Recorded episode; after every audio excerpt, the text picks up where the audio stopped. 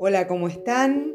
Damos inicio aquí a la clase de Psicología Social para lograr comprender los procesos con los cuales interactuamos con los otros.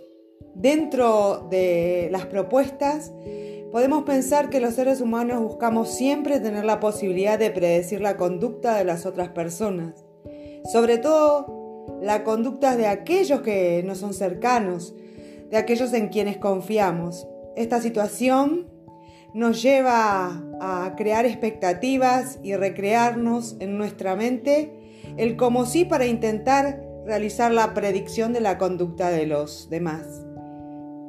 Cuando las expectativas no son satisfechas, procuramos entonces conseguir una explicación. Estos son los sucesos inevitables que llevan eh, el pensamiento humano. Como hemos hablado anteriormente, eh, lo que es la psicología social y su objeto de estudio es la de estudiar la conducta del humano y comprender estos procesos que se dan dentro de las relaciones sociales.